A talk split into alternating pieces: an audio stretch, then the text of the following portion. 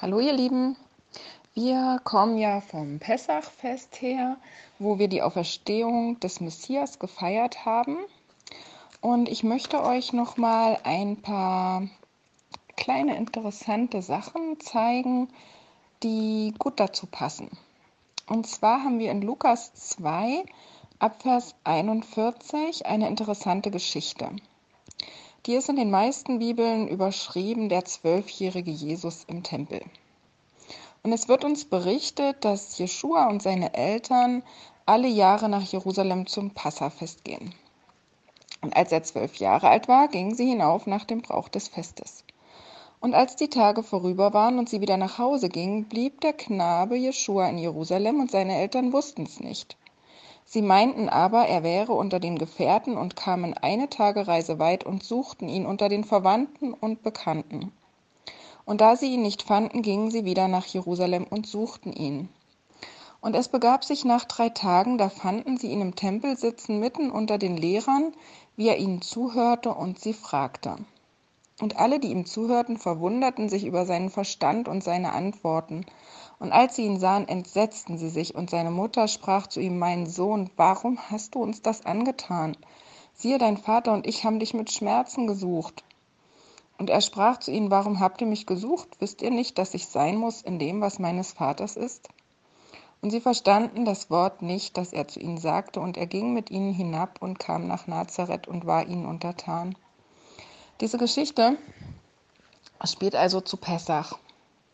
Und ähm, es gibt verschiedene äh, ja, deutliche Bibelstellen, auf die ich jetzt nicht äh, näher eingehen kann. Das können wir nochmal später machen vielleicht.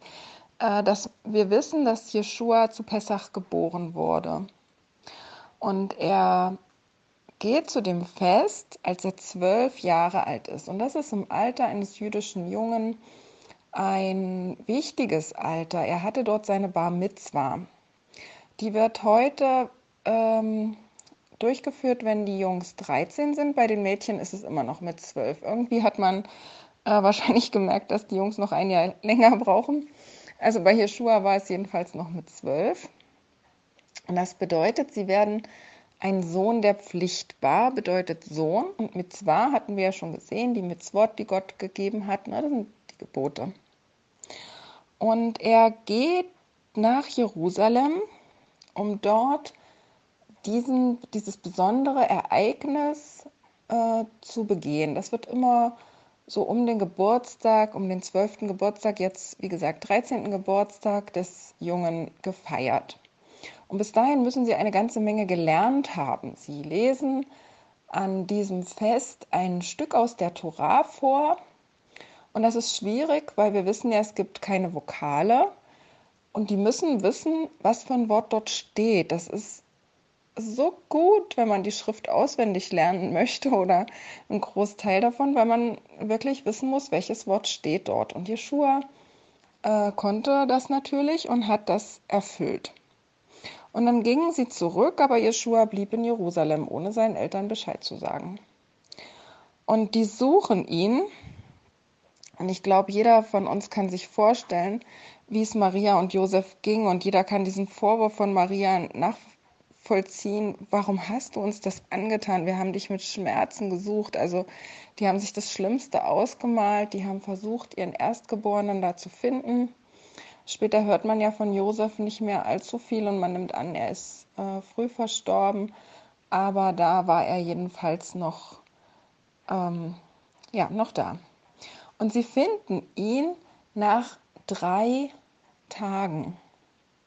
Und dieses drei Tage ist ein entscheidender Hinweis, den wir haben, weil Jeschua ist nach drei Tagen auferstanden. Die Jünger haben ihn sozusagen drei Tage vermisst. Drei Tage hatten sie diese, diese Schmerzen, von denen Maria schreibt. Dieses, es ist alles aus, es ist alles vorbei. Und das ist hier ein, ein Hinweis auf diese drei Tage. Und er sagt, äh, warum habt ihr mich gesucht? Wisst ihr nicht, dass ich sein muss in dem, was meines Vaters ist? Er war sich seines Auftrags bewusst. Er hatte diese, diese Sehnsucht im Herzen, äh, ja, seinem Vater zu dienen. Und er geht mit seinen Eltern zurück, obwohl er noch nicht fertig ist dort. Wir sehen es ja später, dass er zu den Festen immer wieder nach Jerusalem geht und immer wieder versucht, ja, dieses korrupte Tempelsystem irgendwie aufzuwecken und ihnen zu erklären, was Gott eigentlich gemeint hat. Und Jeshua sagt, es, es wird diesem Geschlecht kein Zeichen gegeben werden, außer eben dieses Zeichen, was wir hier schon sehen, das Zeichen des Propheten Jona, dass er drei Tage und drei Nächte im Bauch der Erde sein wird. Also er wird drei Tage und drei Nächte in diesem Grab zubringen. Und das ist mir ein Anliegen, euch das zu sagen, dass der Messias sagt, das ist das einzige Zeichen, was gegeben wird. Und wenn wir Karfreitag bis Ostersonntag feiern, dann feiern wir nicht dieses Zeichen. Wir haben ein anderes Zeichen, weil wir haben nicht drei Tage und nicht drei Nächte.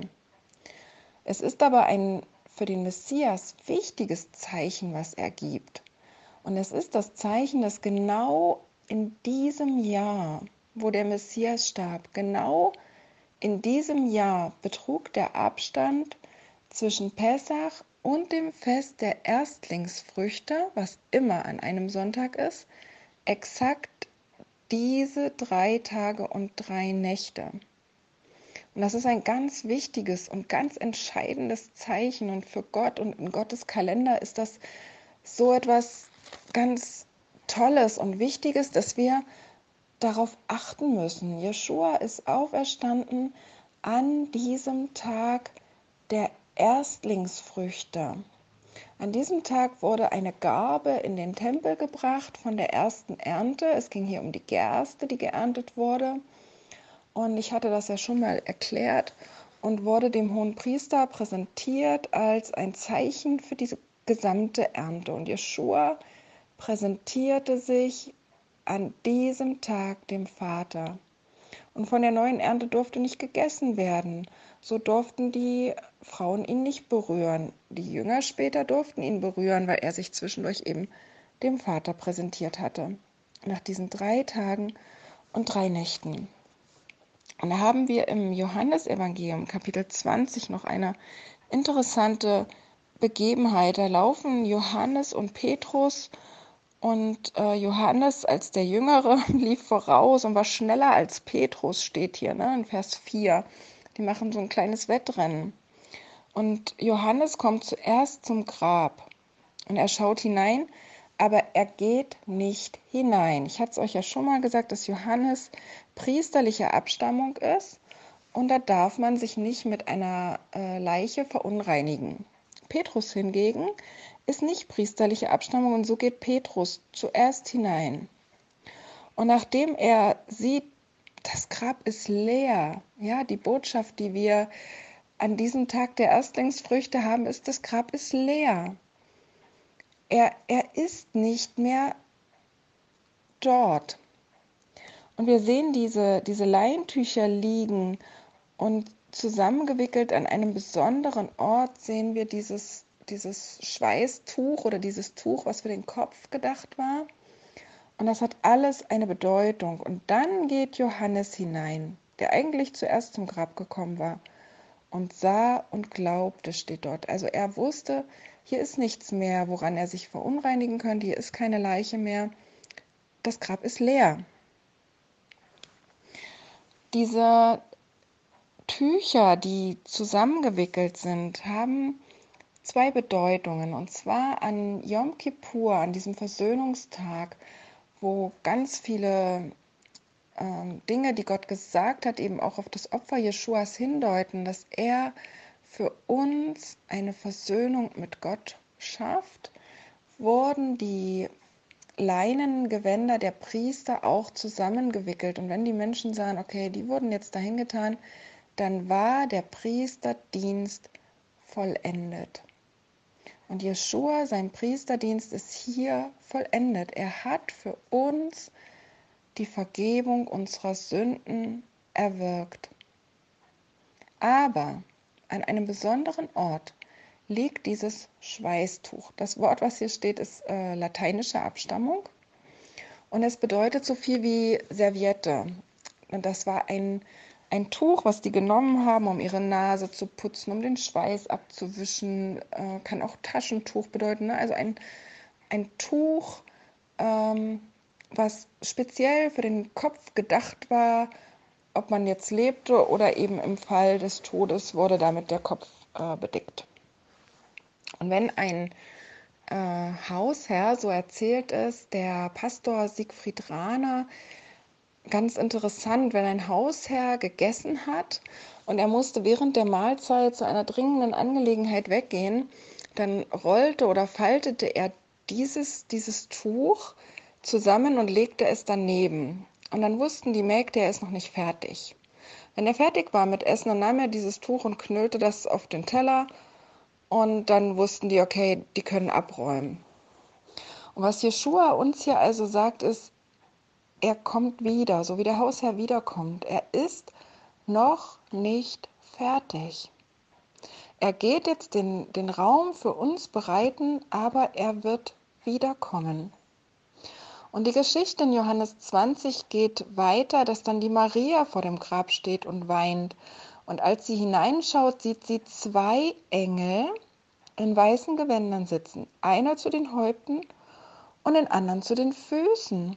Und das ist ein Bild auf die Cherubim, auf äh, hebräisch Kruvim, die auf dem, auf dem Deckel der Bundeslade waren und die dort eine ganz, ganz wichtige Funktion hatten. Denn Gott sprach zwischen diesen Cherubim. Das wird uns in 2. Mose 25 und in 2. Mose 37 erklärt, dass Gott Mose genau dort begegnet, zwischen diesen Cherubim. Dort spricht er, dort ist seine Präsenz. Psalm 18 sagt auch, er, er kommt auf den Cherubim. Und jetzt sitzen diese Engel dort in genau dieser Formation und bilden praktisch diesen äh, Sühnedeckel, wird er ja auch genannt, diesen Gnadenthron nach. Und es steht ja in der Bibel, dass die Zeit kommt, da wird man diese Bundeslade, die ja sowieso verschwunden ist, gar nicht mehr suchen, weil verstanden wird, dass dort die Versöhnung für unsere Sünden geschehen ist. Dort, wo Jeshua für uns gesühnt hat und er ist nicht mehr dort, er ist auferstanden. Und wir warten, dass er wiederkommt, um seine Aufgabe hier zu vollenden. So wie er damals mit Maria und Josef wieder nach Hause ging, aber wusste, er, er bereitet sich nur vor für seinen Dienst, er kommt zurück und er wird dort noch eine Aufgabe haben. So ist es hier auch. Er geht zum Vater, um für uns die Wohnung zu bereiten und er kommt wieder zurück. Die drei Tage, die spielen so eine wichtige Rolle. Und diese drei Tage, die spielen auch ähm, eine Rolle, weil wir wissen, er wird wiederkommen in diesem, ähm, also in diesem Beginn des dritten Jahrtausends, nachdem er äh, von uns weggegangen ist. Und darauf warten wir. Wir wissen ja, dass vor Gott ein Tag wie tausend Jahre ist, so schreibt es uns Petrus. Und wir wissen, dass diese Erde ungefähr 6000 Jahre bestehen wird und im 7000. wird er wiederkommen.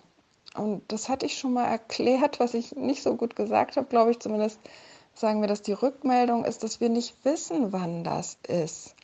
Denn auch wenn die, die Juden eine ziemlich genaue Zeitrechnung von Anbeginn der Welt haben und jetzt bei 5781 sind, sind ja doch einige Jahre verloren gegangen oder nicht richtig gezählt. Also es ist, es ist keine genaue Zahl. Wir wissen nicht, wann er wiederkommt. Es kann äh, jedes Jahr soweit sein. Und wir sollten auf jeden Fall bereit dafür sein. Und diese Auferstehungsgeschichte, die zeigt uns, dass der Tod nicht das Ende ist, dass diese Welt nicht alles ist und dass auf uns etwas ganz Wunderbares wartet, worauf wir unseren Fokus richten sollen, auf Jeshua, der wiederkommt, der gute Pläne für uns hat und der aber auch jeden Tag hier bei uns ist und uns nicht allein lässt. Das hat er versprochen. Das ist vielleicht ein scheinbarer Gegensatz, aber wir dürfen ihn spüren, dass er hier auf der Erde bei uns ist und dass wir ihn einmal sehen werden, ganz wirklich und ganz physisch. Und das wird ein wunderbarer Moment sein. Da wünsche ich euch ganz viel Vorfreude drauf und eine gesegnete Vorbereitung darauf. Bis bald.